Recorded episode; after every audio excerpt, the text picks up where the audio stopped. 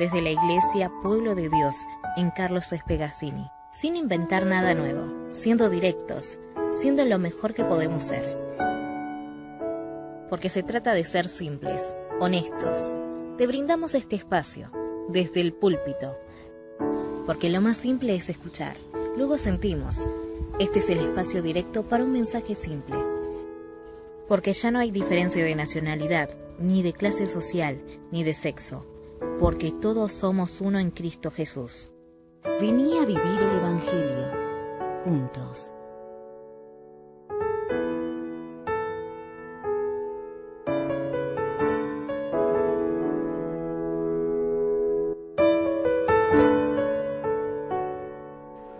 Pero hoy quiero hablarles acerca de, esta segunda parte de vivir, ¿verdad? Empezamos hablando de descanso, tuvimos una introducción donde vimos un poquito lo que era la iglesia de Éfeso, por qué, el porqué de la carta, el porqué de tantas cosas que Pablo dice en esa carta.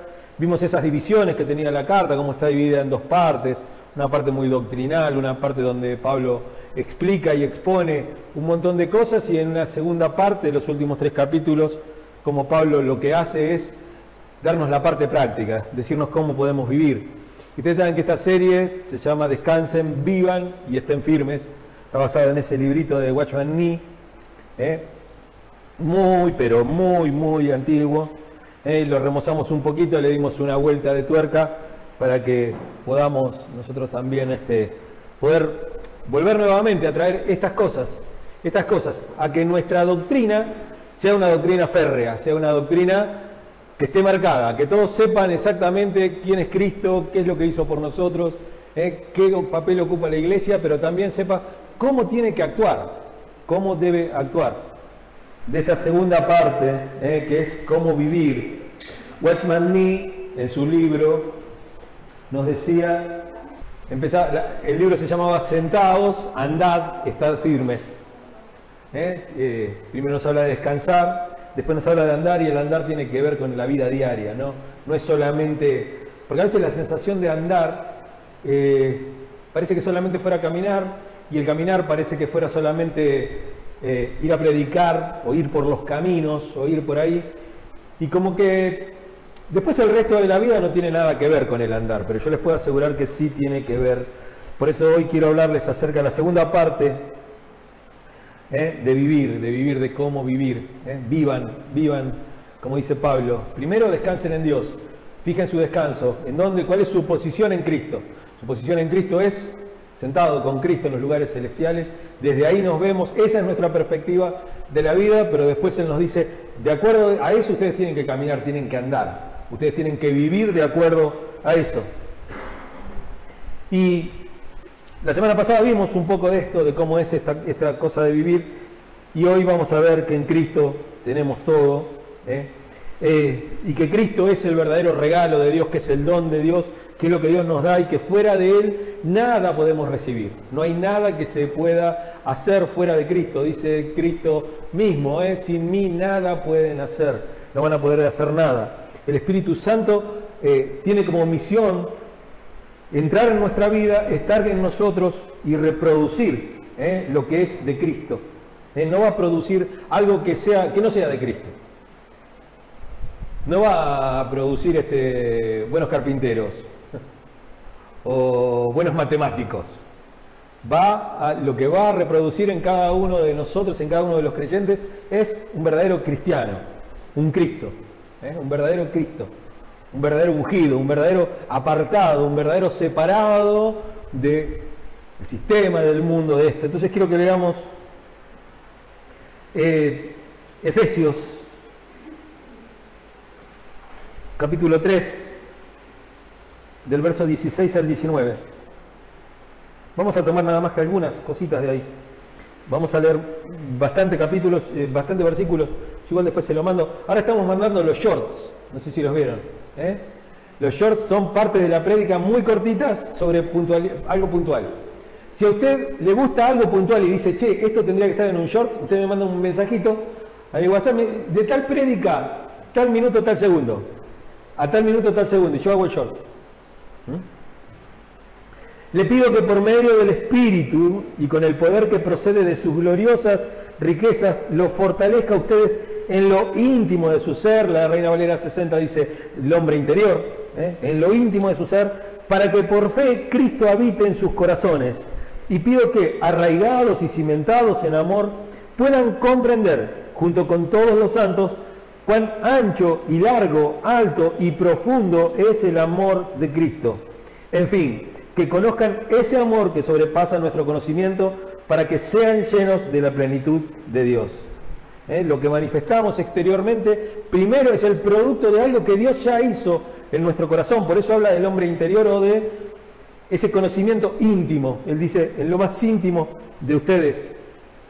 Fíjense que no solamente Pablo nos dice que estamos en Cristo, sino que, eh, perdón, primera, eh, primera Corintios 1.30 dice, pero, pero gracias a Él están unidos a Cristo Jesús, a quien Dios ha hecho nuestra sabiduría. Es decir, nuestra justificación, santificación y redención. Eh, Cristo nos ha sido hecho. Cristo nos ha sido donado. Cristo nos ha sido entregado. Cristo nos ha sido dado. Cristo ha sido una de las imágenes también que podemos utilizar es esta cosa de uno está apartado para una misión. Cristo ha sido un regalo para cada uno de nosotros. Cristo es para cada uno de nosotros sabiduría de Dios. Él es sabiduría de Dios. Él no pone sabiduría en nosotros, Él nos da a Cristo. Y mientras Cristo viva en nuestra vida, la sabiduría de Cristo va a estar en nosotros. No es algo que Él nos dice, bueno, toma, fíjate, eh, puedes alcanzar algo, puedes... No, Cristo está en nosotros. Si Cristo está en tu vida, la sabiduría de Dios está... Por eso dice, Dios lo ha hecho a Cristo Jesús, ¿eh? sabiduría. Y cuando hablamos de sabiduría dice, es decir, nuestra justificación, santificación y redención. Este es ese proceso, este es el proceso de la salvación. ¿eh? La justificación, en Cristo somos justificados por su muerte, ¿eh? somos justificados, somos declarados justos, sabiendo como ¿eh? el siendo omnisciente olvida mi error, decía recién la canción. ¿eh? Él es omnisciente, lo sabe todo, pero la deja pasar. Y nosotros a veces no dejamos pasar ni media. Él deja pasar todas. Él siendo omnisciente, olvida mi error. No sé por qué me acordé de Funes el Memorioso de Borges, que era ese tipo que no podía olvidar nada y que le causaba. Y yo creo que debe ser difícil para Dios también esta cosa de, uy, me tengo que olvidar de los pecados, de todas estas cosas. Él nos ha sido hecho, podemos introducir ahí en donde nos ha sido hecho cualquiera de nuestras necesidades. Cristo ha sido eso, ¿eh? mediante el Espíritu Santo en nosotros, nos ha sido hecho todo lo que nos hace falta. Si a alguno le falta sabiduría, pídasela a Dios, pídasela a Cristo. Si alguno necesita paz, acuérdese que Cristo vive en su corazón. Si alguno necesita esperanza, Cristo es en ustedes esperanza de gloria, dice Pablo también. Nos estamos acostumbrando, la iglesia a lo largo de los siglos, de los años, también en este último tiempo, se ha acostumbrado a considerar la, la santidad como una virtud. ¿No es cierto? Como algo que algunas personas tienen. Algunas personas son santas. Algunas personas tienen un poquito de santidad, algunas personas son más santas que otras. ¿eh? También eh, que la humildad, ¿eh? la, humildad de las personas es una gracia, que es algo que algunos tienen y otros no. El amor, el amor como es algo que se nos como un don especial, ¿no es cierto? Como el don del amor, una cosa así. Y hay algunos que son un asco, ¿viste? Después, claro, hay algunos que son, hay hermanos amorosos y hermanos que son una porquería.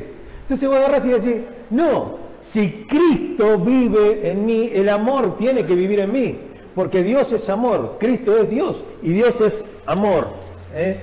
Eh, si lo tenemos a Él, tenemos todo lo que podamos necesitar en nuestra vida, en nuestra vida y sobre todo en las relaciones, porque todo esto tiene que ver, siempre tiene que ver con las relaciones. Porque la práctica del Evangelio se da en las relaciones, no se da en otro lado. No, no, no se da en la, en la soledad. La soledad, la espiritualidad, esa cosa muy íntima con Dios, bárbaro, espectacular. eh, el examen es en las relaciones. El examen está ahí. Eh, uno muchas veces cuando piensa en las necesidades piensa en un Cristo como, como un ser aparte, ¿no es cierto? Eh, nunca lo vinculamos con las cosas que nos hacen falta. ¿eh? Y tenemos que entender que Cristo ha sido ordenado, así como un pastor es ordenado para servir a la iglesia, así Cristo también fue ordenado como sumo sacerdote precisamente para eso, para, para atendernos a nosotros. Mire, el que es la luz del mundo, el que es la vida del mundo, el creador de todo, se ha hecho siervo de cada uno de nosotros. Está al servicio nuestro. Y no para pedirle pavadas, sino que está al servicio nuestro para poder expresar el amor, para poder expresar la esperanza, el gozo, la paz, todas esas cosas. ¿Eh? Cuando uno entiende que Cristo es nuestro, que Cristo es nuestro, porque es una donación de Dios. Dios nos dio a ese Cristo, Dios nos dio a Jesús para que more en nosotros por medio de su Espíritu Santo en nuestros corazones, para que viva, para que Él viva en nuestros corazones. ¿eh? Ahí entendemos que qué huecas que son las cosas, esas cosas que parece que nos hacen falta. Qué pocas cosas son las cosas cuando entendemos que tenemos a Cristo, que tenemos a Dios en nuestro corazón. Aparte de Él, todas las otras cosas son muertas, no tienen vida. ¿Mm? Entonces cuando, cuando entendemos eso nos proponemos empezar una vida nueva ¿eh? y desde ahí empezar a ver nuestra santidad no como algo aparte de nuestra vida, no como algo que yo tengo que esforzarme en hacer, sino en algo que ya está en mi vida. Una santidad con ese mayúscula, ¿eh? con una santidad que le pertenece a Cristo, no me pertenece a mí. ¿Eh? Por eso tenemos que reposar en Él, tenemos que descansar en Él, así como empieza este, esta, esta, serie, ¿eh? descansando en Cristo, ¿eh? sentado con Él en los lugares celestiales. Desde ahí, desde esa perspectiva, Él es la manifestación de la vida de Dios en nosotros, en cada uno de nosotros. Por eso la regla acá, si, hubiera una regla, es no es esforzarnos, sino en confiar en confiar en que Cristo vive en mi vida, ¿eh? que no depende de nuestra fuerza, sino de su fuerza. ¿eh? El gozo del Señor es la fortaleza de mi vida. Es un continuo, es algo continuo, continuamente fluye, fluye en mi vida ¿eh? cuando estamos en Cristo.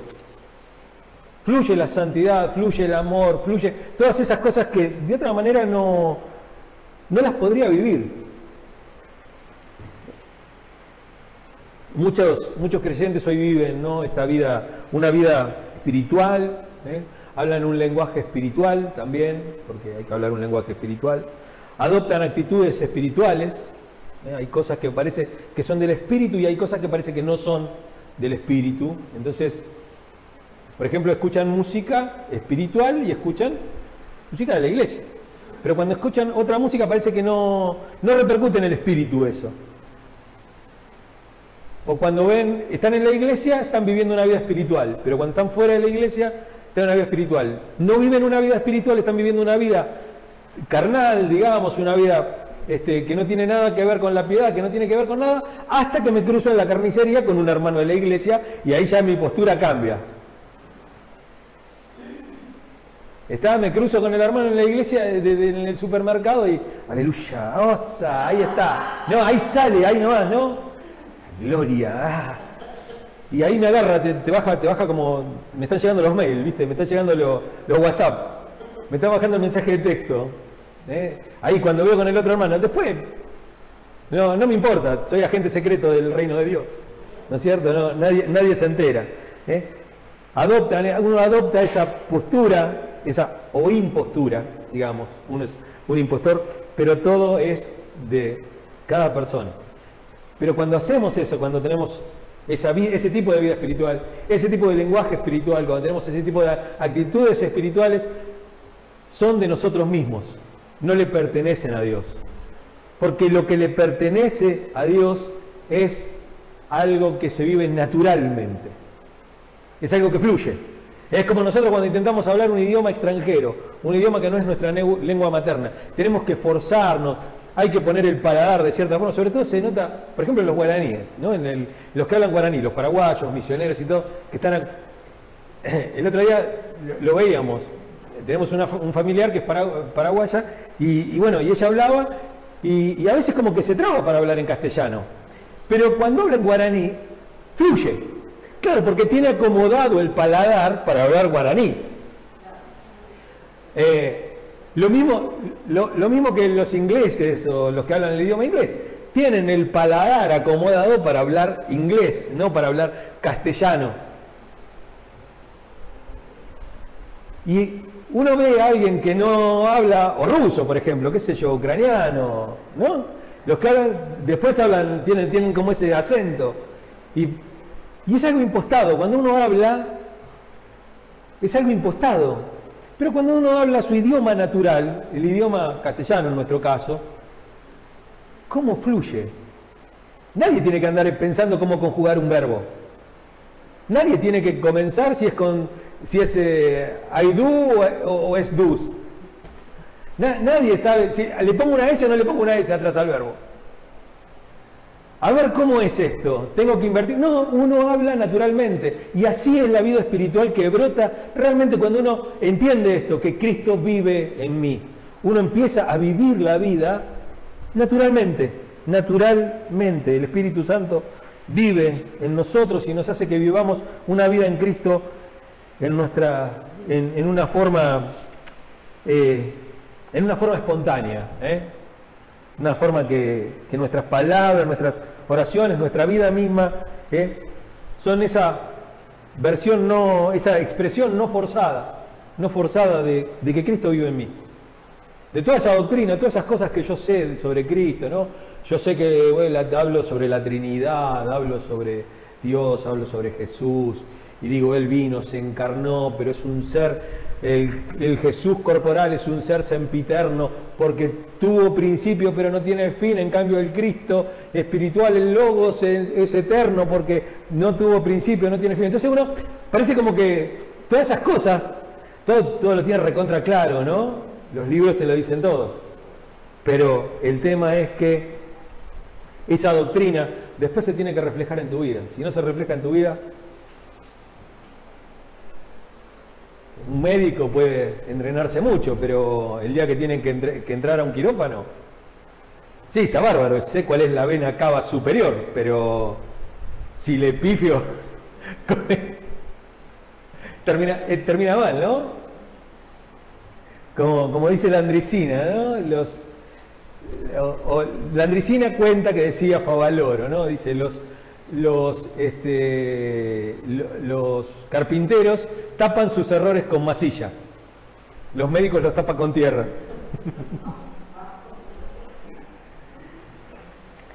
Por eso es, necesitamos vivir una vida eh, sin aparentar. Eh.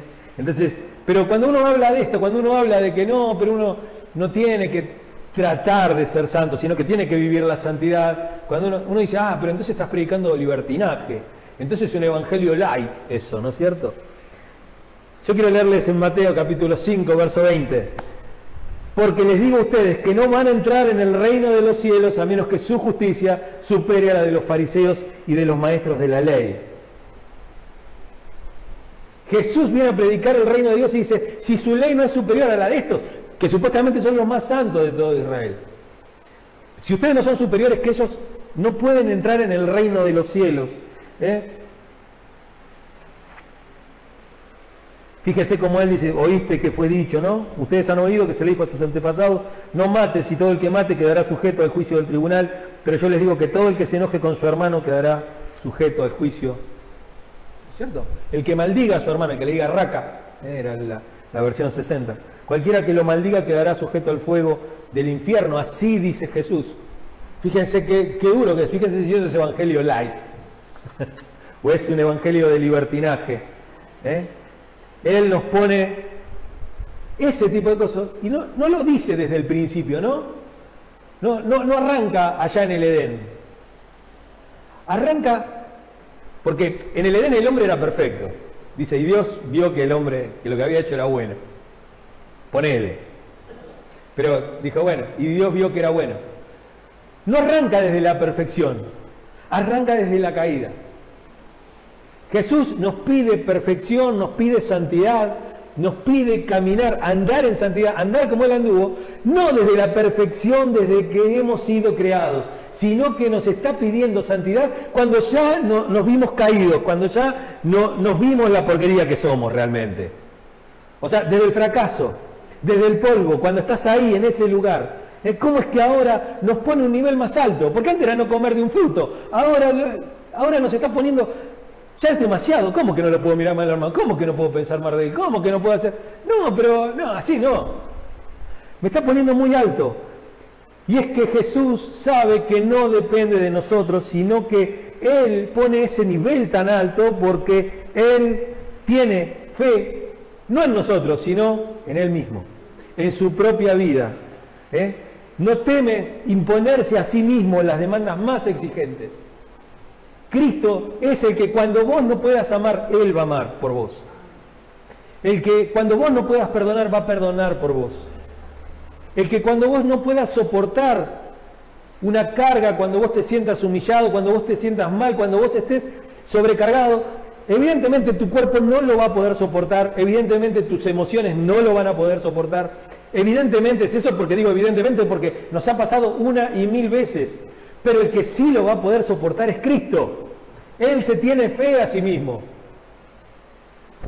¿Eh? ¿Viste cuando dicen, vos tenés que creer en vos mismo? Bueno, Jesús cree en sí mismo. Dios cree en sí mismo. Él tiene la confianza. ¿eh? Él pone ahí en Mateo 5 al 7, ¿no es cierto? En esos capítulos pone todas las, como todas las reglas del reino. Pero Él sabe que están al alcance, al alcance de nosotros. Nos pueden, eh, son esas demandas divinas, esas exigencias. Y Él tiene confianza en los recursos que Él nos da. Porque el recurso es el mismo. Si Cristo vive en mí, nada, cuando yo estoy enojado, Cristo viene y pone una nota de alegría en mi vida, pone perdón, pone paz, pone gozo. ¿eh? Por eso no, no es necesario recurrir a la sabiduría, ¿eh? del árbol del bien y del mal. Como veíamos la semana pasada, nosotros no arrancamos del árbol de la ciencia del bien y del mal, nosotros arrancamos del árbol de la vida que es Cristo, ¿eh? del árbol de la vida que es Cristo Jesús. Dice el 4.24, ¿eh? y ponerse el ropaje de la nueva, estamos hablando de Efesios, ¿no? 4.24, y ponerse el ropaje de la nueva naturaleza creada a imagen de Dios en verdadera justicia y santidad aprovechando bien el tiempo, dice. ¿eh? Andar, ¿eh? andar, el andar del creyente. También tiene una idea de avance, el andar, el vivir, ¿eh? seguir adelante. Dice mm, versículo 15 que estábamos viendo al principio, así que tengan cuidado de su manera de vivir, no vivan, perdón, 5, Efesios 5, el 15 al 17 dice, así que tengan cuidado de su manera de vivir, no vivan como necios, sino como sabios, aprovechando al máximo cada momento oportuno, porque los días son malos. Por lo tanto, no sean insensatos, sino entiendan cuál es la voluntad del Señor. Aprovechar bien el tiempo. Aprovechar bien el tiempo. ¿Cuánto tiempo desaprovechamos? Ya les conté, creo, en algún momento estoy haciendo un curso de inglés. Porque yo aprendí a leer inglés por razones de estudio. Había un montón de textos que venían en inglés, entonces no había otra forma. Y aprendí a leer y leo bastante bien inglés. Tengo mucha idea, enseguida leo y de primera vista entiendo la, idea. Sé un montón, tengo un montón de vocabulario y todo, pero nunca lo hablé ni tampoco lo entiendo cuando lo escucho. Me cuesta mucho. Entonces dije, bueno, ya que sé por lo menos leer, vamos a darle a la otra parte. Y el programita que tengo se llama Duolingo, es un programa bastante... Y, dice, estuviste aquí, en algunos momentos que vos estás ahí en, la clase, te dice, estuviste 15 minutos en la, aprendiendo un idioma. ¿Qué, dice, ¿qué beneficio te darían 15 minutos mirando las redes? O sea, te lo compara con esas cosas. ¿Eh? Te lo compara con eh, esta cosa de aprovechar bien el tiempo. aprovechar bien el tiempo. ¿Cuánto de nuestro tiempo aprovechamos realmente? Y a, veces hablo mucho de esto, del tema de la iglesia, ¿no? Porque, ¿cómo no podemos separar estas, este tiempo, ¿no? El tiempo de dos horas, tres horas, cuatro horas, cinco horas a la semana. A la semana. No, pero lo que pasa es que hay visita. Bueno, si hay la visita, venga otro día. Claro. O vienen a la hora de tu laburo. O le vas a ir a decir al patrón, che, mañana vengo porque me, viene gente a casa. Me, me viene gente a casa. Nadie lo hace. Nadie lo hace. ¿Y por qué parece que la iglesia sería algo que no? Como que, bueno, me pierdo una. Perdí un día de laburo y te la descuenten después. ¿Eh? Que te descuenten el presentismo. ¿Eh? No sean insensatos y no entiendan bien cuál es la voluntad de Dios. Y esto, es esto, ¿no? Aprovechar al máximo cada momento. ¿Mm? Seguir adelante en los tiempos de crisis. ¿eh? Eh, quiero que veamos una, de las parábolas, se llaman a las parábolas del reino, también se las llama parábolas de crisis alguna. Y una de las parábolas de crisis es la parábola de las diez vírgenes. ya las conocemos bastante, ¿no? Había diez jóvenes solteras que tomaron las lámparas, salieron a recibir a su novio. Esto está en Espere que ya le, digo exactamente dónde está, porque yo no me acuerdo. Mateo 25. Bueno, está bien, tengo la hermana acá. Mucho espadeo bíblico eso, ¿no? Mucho espadeo bíblico eso. No, jugábamos nosotros Diez jóvenes solteras que tomaron sus lámparas, salieron a recibir al novio. Cinco insensatas, cinco prudentes. Las insensatas llevaron sus lámparas, pero no se abastecieron de aceite. Las prudentes llevaron las vasijas de aceite junto con sus lámparas. Y como el novio tardaba en llegar, a todos les dio sueño y se durmieron. A la medianoche se oyó un grito, ahí viene el novio, salgan a recibirlo. Entonces todas las jóvenes se despertaron y se pusieron a preparar sus lámparas. Las insensatas dijeron a las prudentes, denos un poco de su aceite porque nuestras lámparas se están apagando. No respondieron ellas porque no, así no va a alcanzar bueno, después es, pero mientras iban a comprar el aceite, llegó el novio, ¿eh? se fueron y las otras se quedaron, se quedaron ¿eh? y se cerró la puerta. Después llegaron también las otras, dice, Señor, Señor, ábrenos la puerta, no las conozco, respondió él. Por tanto, agregó Jesús, manténganse despiertos porque no saben ni el día de la hora. ¿eh? Son estas parábolas donde dice, el reino de Dios es como tal cosa. Diez vírgenes o mujeres solteras, Cinco prudentes, cinco insensatas. Las insensatas tomaron las lámparas, pero no tomaron aceite, ¿no es cierto? Todo eso que estamos hablando. Las insensatas terminaron diciendo, nuestras lámparas se apagan, necesitamos encenderlas. Vino el todo. Ahora, yo digo, ¿no? Hay tantos pasajes en las escrituras que nos hablan de que lo que Dios ha comenzado, eso también Él va a concluir. Aquel que la buena obra ha empezado en ustedes, Él también la va a terminar. Cristo es en ustedes esperanza de gloria. Podemos esperar a la glorificación.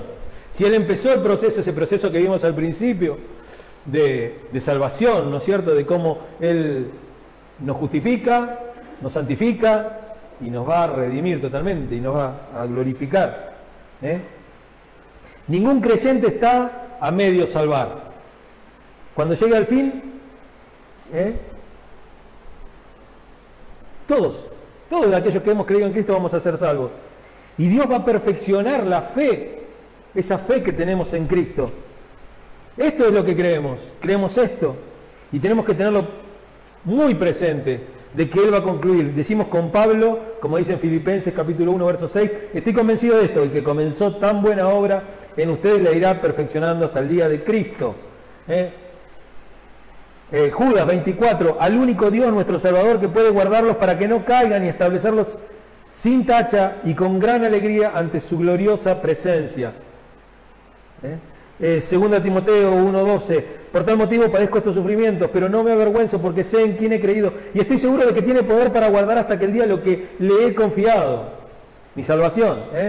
Efesios 3.20, al que puede hacer muchísimo más de todo lo que podíamos imaginarnos o pedir por el poder que obra eficazmente en nosotros. Fíjense, todas esas cosas nos dan seguridad, pero cuando uno ve esto, la cuestión es el punto al cual se centra la parábola de las diez vírgenes.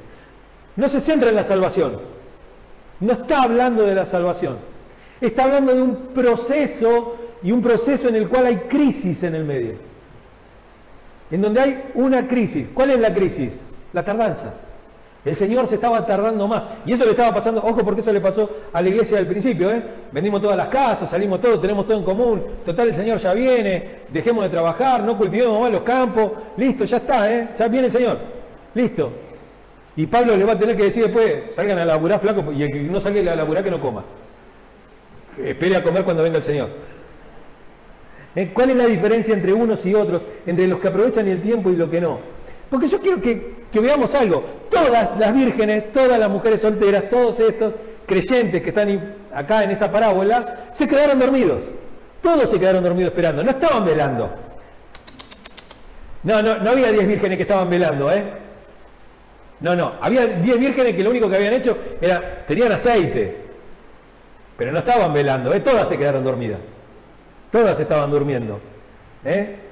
Las prudentes de la parábola no habían obrado mejor que las otras. Habían obrado prudentemente, pero no habían obrado mejor. Todas eran vírgenes, de eso no hay duda. Es lo que dice la parábola. ¿eh?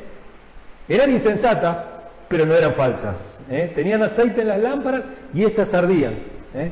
Pero el énfasis de la enseñanza de la parábola es el privilegio de servirle a Él realmente con todo lo que somos. Por eso Pablo nos va a decir, eh, sean llenos del Espíritu, sean llenos, y la semana pasada lo vimos, hablamos del guante, hablamos de un montón de cosas, pero también tiene que ver con ser lleno continuamente, algo que está lleno, que fluye continuamente, que está siempre rebosando. ¿eh? Porque acá cuando dicen mucho, uno me va a venir a preguntar seguramente, no los conozco, pero ahí dice, no los conozco. Le quiero contar una historia. Dicen que en Shanghái había un juez de faltas, un juez de faltas es un juez que eh, ve las infracciones de tránsito, todo. Y el hijo de este magistrado comete una infracción de tránsito, una imprudencia de tránsito, todo. Y como a cualquier hijo de vecino lo llevan adelante el padre. Lo pusieron ahí adelante el padre. El padre se sentó ahí en el tribunal y le dijo, este, bueno, ¿cuál es su nombre? ¿No es cierto? ¿Dónde vive usted? ¿Eh? ¿Cuál es su ocupación? Y él dice que el hijo lo miró, pero papá, ¿qué me está diciendo? ¿Que no me conoces? Dice que el juez golpeó la mesa y le dijo, joven, no lo conozco, ¿cuál es su nombre? ¿Dónde vive? Por supuesto no quería decir que el hombre no lo conocía al hijo, lo conocía, en la casa lo conocía muy bien, pero acá él estaba cumpliendo otra función y tenía, tenía que continuar el procedimiento y tenía que pagar la multa. ¿Cuántos de nosotros sabemos que cuando nuestras lámparas se quedan sin aceite y entran los momentos de crisis, pagamos el precio? Pagamos el precio. ¿Eh? ¿Y cuántos de nosotros sabemos que no tenemos un, esta cosa de eh, vivimos al límite siempre, ¿no? Vivimos ahí al límite. Bueno, me alcanza con esto de ser cristiano, por acá nada más. Entonces cuando viene el momento de crisis, y como decíamos, ¿no? En el momento de la operación, ahí cuando tenés que abrir, cuando tenés que seccionar una arteria, ahí ese es el momento en el cual se espera que todo aquello que vos estudiaste, que vos todo, ¿no es cierto? Ahí es donde se espera. Siempre hablo de la medicina porque es algo muy crítico, ¿no es cierto? En ese momento tiene que ser algo crítico. Tienen el espíritu, pero no están llenos del espíritu. Y ese es el problema. ¿eh? Y todas se durmieron. Todas se durmieron. Por eso eh, Jesús nos habla de, esto de ser llenos, ¿eh? de ser llenos. No en una crisis como en el Pentecostés, cuando toda la iglesia estaba ahí, una manifestación del Espíritu, sino algo que tiene que estar constantemente en la vida del creyente porque es algo de un asunto personal. ¿eh? Dice, cantando y alabando al Señor en sus corazones. Pero también dice, hablando entre ustedes con salmos, con himnos y canciones espirituales. Es una cuestión de relaciones. ¿eh? Quiero contarles una historia y con esto ya termino. Dice que había dos hermanos, uno soltero, uno casado, que habían adquirido un campo enorme, y lo habían cultivado. Lo cultivaron, empezó a dar frutos, y habían acordado dividirlo a la mitad. Todo a la mitad. Dividimos todo, cada uno en partes iguales, se repartían las cosas. Entonces dice que el hermano casado, cuando era de noche, en el medio de la noche, se empezó a despertar, todas las noches se despertaba.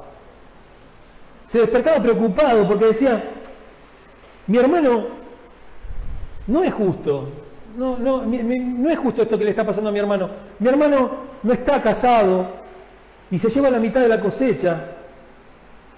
Pero yo tengo mujer y tengo cinco hijos. Yo con el tiempo voy a tener alguien que me cuide. Pero mi hermano no va a tener a nadie. ¿Quién va a cuidar de mi hermano cuando sea viejo? Necesita ahorrar ahora para poder bancarse cuando sea viejo. Entonces lo que empezó a hacer este hombre es eh, sacar de su granero una bolsa de granos y todos los días le llevaba y se la ponía en el suyo. Pero resulta que el hermano soltero dijo, me parece que no es justo el trato que tenemos. Porque mi hermano es casado, tiene esposa y tiene cinco hijos. Y se lleva la misma parte que yo y él la necesita más. No es justo que nos llevemos.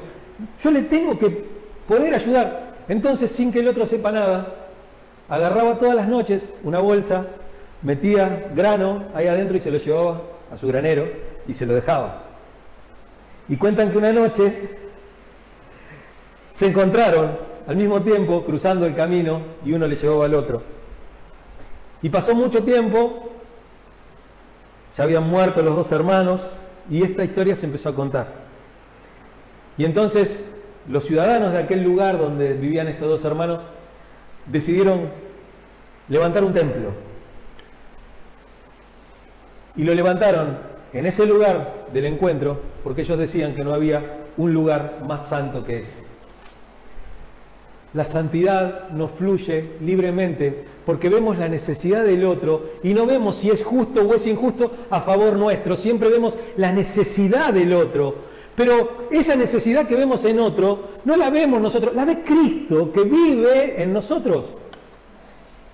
Él está viviendo en nosotros. Cuando dejamos de hacer eso, cuando Cristo deja de vivir en nosotros, nos pasa esto de ver las injusticias pero a favor mío, ¿no es cierto? Y pero este tiene cinco hijos, ¿qué quiere? ¿Para qué se puso a tener pibe? ¿No es cierto? Y ahí vemos el, derecho a favor nuestro, ¿no es cierto? Y bueno, él se quiso casar. Y el otro dice, bueno, pero él al final no le viene bien nada, entonces que se quede solo. ¿No es cierto? O sea, siempre hay, pero fíjense cómo los dos hermanos tenían el mismo, el mismo corazón, porque la verdadera diferencia religiosa, la diferencia entre quienes dan culto y quienes no lo dan, no está en eso, no está en quién da culto y quién no lo da sino en quienes aman y quienes no aman. Quienes aman y quienes no aman. No está quien adora mejor, no está en quien levanta mejor las manos, no está en el que canta más fuerte, no está en el que mejor ora, no es el que el mejor discurso tiene, sino tiene que ver en quién ama más. Al Señor Jesús le decían rabí, rabí, ¿eh? le decían así, maestro, iban ahí y él no decía nada. Sin embargo, cuando una prostituta se, tiró a sus pies, le lavó los pies, se los enjuagó con sus cabellos, eso fue marcado por el Señor como un acto de adoración, como un acto de amor.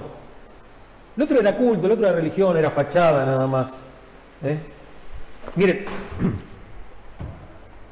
es imposible alcanzar, es imposible evitar alcanzar la madurez. Algún día vamos a alcanzar la madurez. Dios va, es, es también imposible pagar el precio. ¿eh? Es imposible esquivar la responsabilidad. La sabiduría está en que entendamos en qué tiempo lo vamos a alcanzar. ¿En qué tiempo vamos a alcanzar la madurez? Si vamos a hacer como esas 10 vírgenes, con esas 5 vírgenes que se quedaron afuera ahí tocando la puerta, ¿eh? y que tuvieron que pagar la multa,